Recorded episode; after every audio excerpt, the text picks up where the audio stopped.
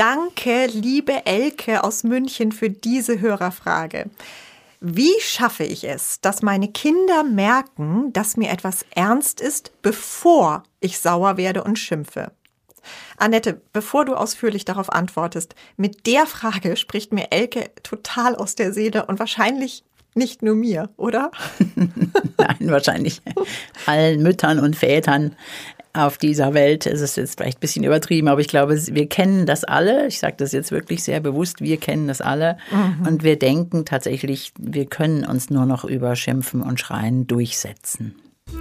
Aber da gibt es auch andere Wege. Ich war selten so gespannt. 15 Minuten fürs Glück. Der Podcast für ein leichteres Leben. Mit Annette Frankenberger und Antonia Fuchs. Tipps, die wirklich funktionieren. Hallo und schon sind wir wieder mittendrin in unseren 15 Minuten fürs Glück, in denen wir ja jetzt schon öfter von dir gehört haben, wie wahnsinnig wichtig und unterschätzt Freundlichkeit ist in der Beziehung, in der Familie, eben anstatt rumzuschimpfen. Und jetzt haben wir schon in Elkes Frage gehört, dass Kinder oft erst reagieren, wenn wir dann eben richtig streng werden und schimpfen. Und ich lese jetzt mal noch kurz den Rest vor aus ihrer E-Mail. Oft habe ich den Eindruck, dass meine Bitten und Erklärungen, dass ich es ernst meine und mir langsam die Geduld ausgeht, überhaupt nicht wahrgenommen werden. Erst wenn ich schimpfe, scheinen sie mir zuzuhören und meiner Bitte nachzukommen. Aber dann gleicht diese leider schon einem Befehl. Und sie nennt dann auch noch die ganz klassischen Beispiele, wie abends ins Bett gehen oder wenn man die Kinder von ihren Freunden abholen will und sie dann einfach nicht mhm. kommen und sich mhm. verstecken und so mhm. weiter. Mhm. Sehr, sehr klassisch und darum ist es ja auch gut, dass wir das heute hier bearbeiten. Und da ist so für mich die erste Idee, unsere Kinder kennen uns wirklich in und auswendig. Das heißt, die wissen ganz genau, wann sie wirklich jetzt hören müssen. Sie wissen, wann es uns ernst wird. Die wissen, ab welcher Lautstärke, ab welcher Frequenz, ab welcher, wie oft wir das gesagt haben, wir es jetzt wirklich ernst meinen. Aber uns ist es doch davor eigentlich schon ernst, oder? Also bevor wir dann, wir sagen doch dann eben so, macht euch bitte Bett fertig und wollen es auch wirklich. Ja, aber da gibt's ja, wir haben ja schon eine Geschichte mit den Kindern und wir haben einfach oft lang genug, es oft genug wiederholt, so dass die Kinder sich einfach dran gewöhnen, okay, solange ich es noch nicht 50 Mal gesagt habe, gilt's noch nicht. Okay, die denken, es ist ganz normal, sie muss es ja. erst zehnmal sagen und dann Genau. Und ab zehnmal reagieren wir dann mal so langsam. Mhm. Und vorher reagieren sie tatsächlich einfach nicht oder sie schalten eben auf Durchzug. Ja. Und ja, warum, warum ja, hören? Warum? warum hören die nicht? Mhm. Genau, erst, erstmal aus dem Grund, weil sie wissen, dass es noch nicht gilt. Also da kann jeder von uns sich jetzt mal einfach angucken, ab wann gilt's denn? Ab wann gilt's bei dir? Ab wann gilt's bei mir? Wie, wie oft ja. wiederholen wir die Dinge? Klassiker, weil wir das mit dem Abholen gesagt haben, mhm. das klappt bei den Papas erfahrungsgemäß besser, weil die kommen hin und nehmen das Kind und wir Mamas fangen dann an zu ratschen und sagen dann so nebenbei, gell, kommst du, kommst du und ratschen aber weiter und die Kinder sagen dann, manchmal sagen sie es sogar, rede ruhig noch ein bisschen weiter mit der anderen Mama. Und ja, vielleicht ist es uns doch noch nicht ernst genug, dann meinst du? Natürlich, wir sind ja in der ganzen Körperhaltung immer noch im Gespräch mit der anderen Mama und das spüren die Kinder total. Mhm. Also ich kann mich erinnern, ähm, in meiner Kindheit, wir waren mit einer anderen Familie befreundet und wir waren da vier Mädchen und wir wussten genau, ab, wie sehr unsere Eltern da Spaß hatten und wir hatten dann beschlossen, absolut unauffällig zu sein. Also wir hatten, wir haben nicht mehr gefragt, wir brauchten nichts mehr zu trinken, wir haben alles selber organisiert. Dann wussten wir, dass wir noch ganz lange spielen dürfen. Mhm. mhm. Und das wissen die Kinder. Das wissen die natürlich, ja. Wir unterschätzen das wirklich, dass die Kinder uns echt, echt kennen. Und man sagt ja, Körpersprache ist dominant über das gesprochene Wort. Das heißt, mhm. wenn meine Haltung ist, ich bin noch ganz vertieft in dieses Gespräch und ich finde das eigentlich viel spannender und sag mal so im Nebensatz, kommt ihr dann mal, dann wissen die Kinder, ach komm, die ist doch noch lange nicht so weit, das können wir doch noch aussitzen. Mhm. Ja, auf jeden Fall. Und aber dann bin ich eigentlich selber schuld, wenn mir dann plötzlich auffällt, äh, Moment mal, jetzt müssen wir wirklich gehen. Ich habe es doch schon 20 Mal gesagt. Und ja. dabei habe ich gar nicht richtig signalisiert, meinst du? Aha. Ja. Und das sollten wir alle nochmal überprüfen, ob es uns wirklich ernst ist. Also ist sozusagen Haltung und Reden eins. Und, mhm. Aber wir, wir diskutieren uns ja auch, wir diskutieren uns blöd mit unseren Kindern. Und da passiert aber was, je mehr ich erkläre und diskutiere, desto schwammiger wird meine Forderung. Aha, Weil die ja. Kinder merken, aha, sie erklärt ganz viel, da gibt's offensichtlich Erklärungsbedarf für diese diesen Wunsch. Kannst du ein Beispiel nennen? Also ist das eine allgemeine Beobachtung, dass Eltern zu viel mit ihren Kindern diskutieren Unbedingt. oder sich in Diskussionen verwickeln ja, lassen? Ja, wir, wir debattieren. Mhm, also um zum Dinge. Beispiel, wenn jetzt das Kind ein Eis will und ich sage nein und das Kind sagt, aber ich hätte aber und ich hatte ja heute noch nicht und so und dann lasse ich mich auf diese Diskussion. Und dann fangen wir an zu erklären, dass wir schon, dass sie schon so viel Eis hatten und das Eis im Übrigen gar nicht gesund ist und und und mhm, bla mhm. bla bla und die Kinder gehen weg, weil all diese Argumente kennen sie schon. Sie sind ja nicht doof. Und je mehr wir denken, wenn wir ganz viel erklären, machen wir den Kindern diese Regeln oder Anweisungen leichter, leichter ja. verständlich. Ja. Und das heißt auch nicht, dass, dass man seinen Kindern nie mehr was erklären soll. Aber bitte, wir debattieren nicht über Dinge, über die es keine Debatten gibt. Und da ist der Fehler. Mhm. Wenn ich will, dass mein Kind ins Bett geht, dann will ich das und nichts anderes. Mhm. Und dann muss ich meinem Kind auch nicht über die Vorteile des rechtzeitigen Schlafes aufklären. das weiß es schon und ja. das hat es im Übrigen auch schon hundertmal gehört. Und durch diese langen Debatten werden tatsächlich unsere und wird unsere Kommunikation schwammig. Sie wird nicht besser, sie wird schlechter. Und dann debattieren wir und das Kind debattiert zurück und dann steigen wir so langsam, aber sicher in diese Eskalationsspirale ein. Und das ist fast ein programmierbares mhm. Geschehen. Oh. Ja, die Kinder laden uns ein, na, magst du noch ein bisschen länger mit mir debattieren? Und dann fangen wir, werden wir lauter und dann fangen wir an zu schreien. Und dann kommt der Effekt, den wir vorher schon genannt haben, wenn es dann eine bestimmte Lautstärke oder Schrillheit erreicht hat merkt das Kind, okay, jetzt ja, okay, ist dann, es ernst. Aber dann ist es alles natürlich nicht mehr schön. Wie schaffe ich es denn, das entweder abzubrechen oder dass es gar nicht erst an diesen Punkt kommt, ja, ist, der Eskalation? Es ist dann alles überhaupt nicht mehr schön und es macht ja auch keinen Spaß mehr. Es ist nee. dann auch alles verdorben, auch das Abendritual ist dahin, ja. alle sind genervt, ja, allen geht's schlecht. Das ist so schade immer. Und hier ist noch bitte zu bedenken, ein kleines Kind fürchtet sich vor seinen brüllenden Eltern. Und ein großes Kind verachtet seine Eltern dafür mhm. und verliert den Respekt. Mhm.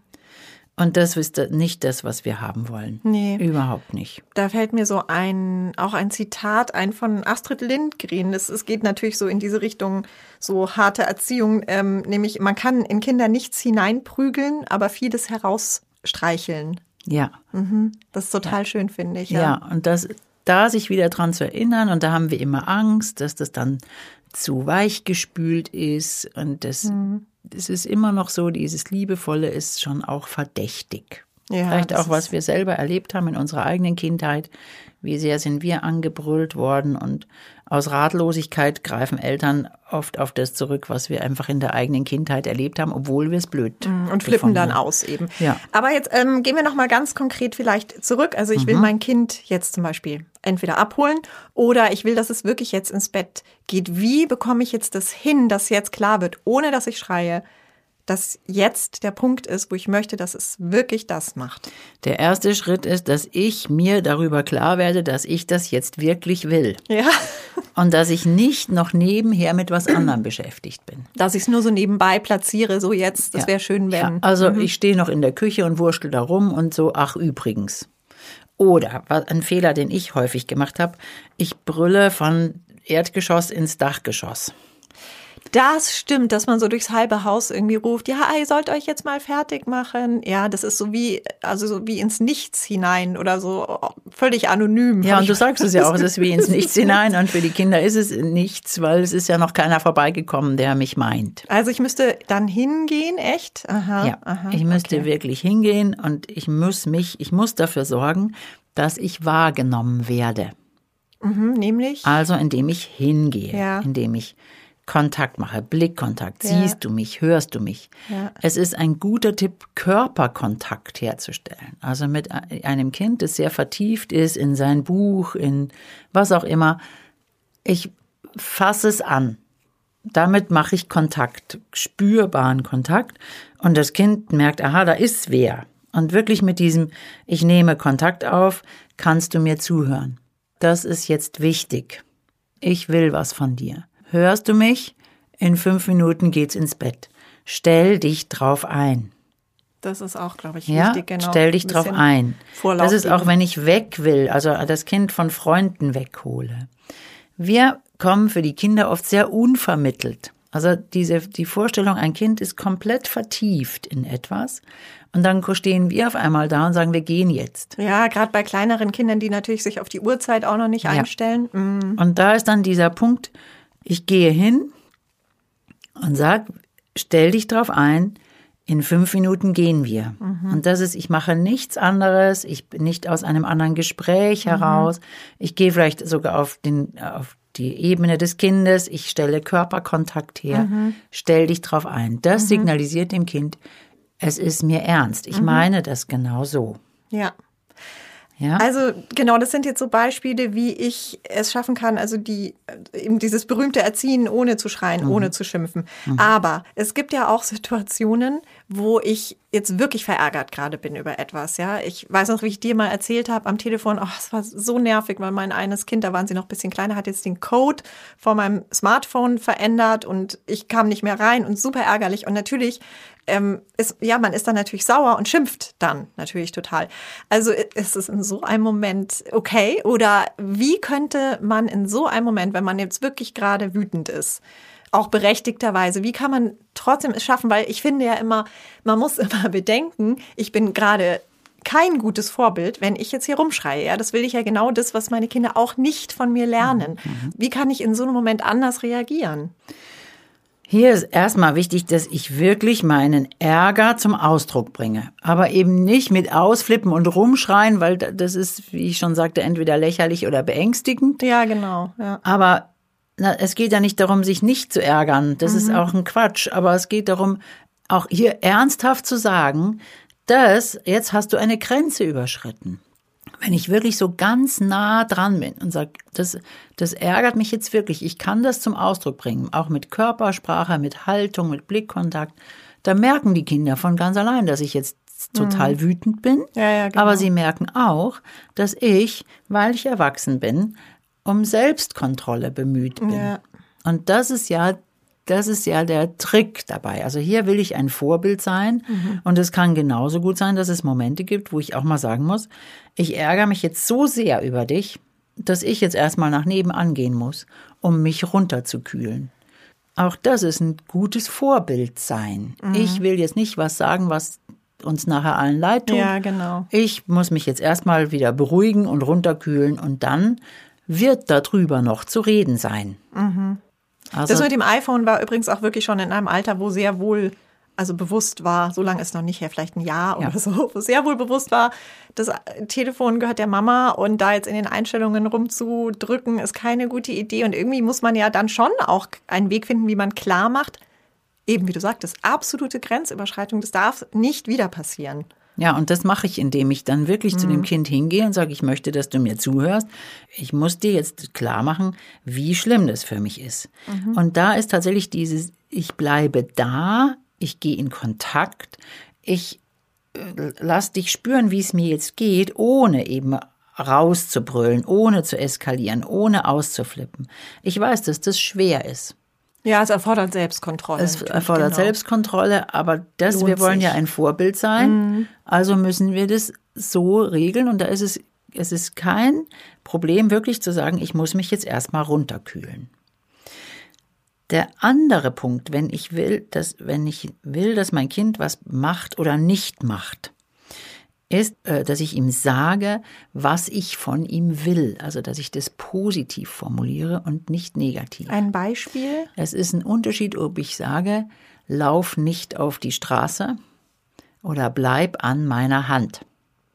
Bleib an meiner Hand heißt, das Kind weiß, was es jetzt tun soll.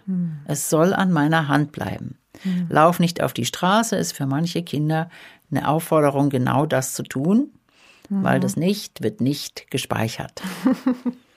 ja. Und das andere, das ist ein Tipp aus der von Heim Omer, die neue Autorität, dass ich dem Kind sage, ich habe verstanden, du möchtest jetzt noch mehr Gummibären. Also wirklich, ich sage, was ich. Was das ist ja zum Beispiel, wenn ich, wenn es mein Nein nicht gleich, wenn ich zum Beispiel Nein, es gibt jetzt keine Gummibärchen mehr und das Kind dann anfängt, doch, doch, doch, bitte, bitte. Genau, und bitte, ich habe Mama. verstanden das. Und dann sage ich, was ich verstanden habe, sodass das Kind merkt, okay, die Mama, der Papa haben verstanden, um was es mir geht. Und dann sage ich, und weil ich dafür verantwortlich bin, dass es dir gut geht, sage ich jetzt Nein. Dass es dir gut geht im Sinne von, dass, dass es für deine dass, Gesundheit. Dass du gesund bist, dass mhm. du in mhm. Sicherheit bist. Ich bin deine Mama, ich bin dein Papa, ich bin für dein Wohlbefinden, ah. für deine Gesundheit zuständig und ich sage Nein. Das wirkt besser das als. Wirkt besser und zwar nicht aber, sondern und. Mhm. Mhm. Und das ist wohl so eine Art Seelensprache, das geht tiefer rein, dieses Ich bin für dich verantwortlich. Und das hören die Kinder besser. Und auch hier, wenn ich das zu mir sage, ich bin für deine Gesundheit verantwortlich, höre ich das ja auch selbst und nehme wieder eine andere Haltung ein. Ich bin für deine Sicherheit verantwortlich. Es ist meine Pflicht, auf dich aufzupassen und deswegen machen wir das jetzt so. Mhm. In der gewaltfreien Kommunikation kommt das auch so vor. Den Satz speichere ich mir jetzt gleich ab. Ähm, weil ich für deine Gesundheit verantwortlich bin, sage ich Nein. Mhm. Das bin ich sehr gespannt. Das kann ich mir sehr gut vorstellen, dass das wirkt.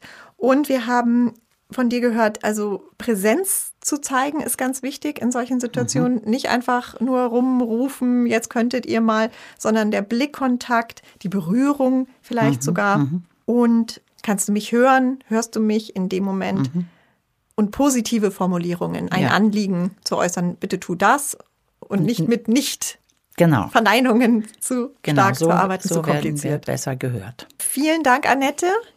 Also mir persönlich hat es sehr geholfen. Ich hoffe, Elke aus München auch. Wir freuen uns auf die nächste Folge und schicken Sie gerne Ihre Fragen an 15 Minuten at web.de. Abonnieren Sie unseren Podcast, bewerten Sie uns. Wir freuen uns. Und mir bleibt noch zu sagen, es gibt noch ganz viele Erziehungsthemen in meinem Shop als Download. Vielleicht ist da noch was dabei, was Sie interessiert. Oh, ich glaube, du hast sogar genau zu dem Thema einen Vortrag, mhm. oder? Online. Super. Genau, auch mhm. das. Wunderbar. Danke fürs Zuhören. 15 Minuten fürs Glück.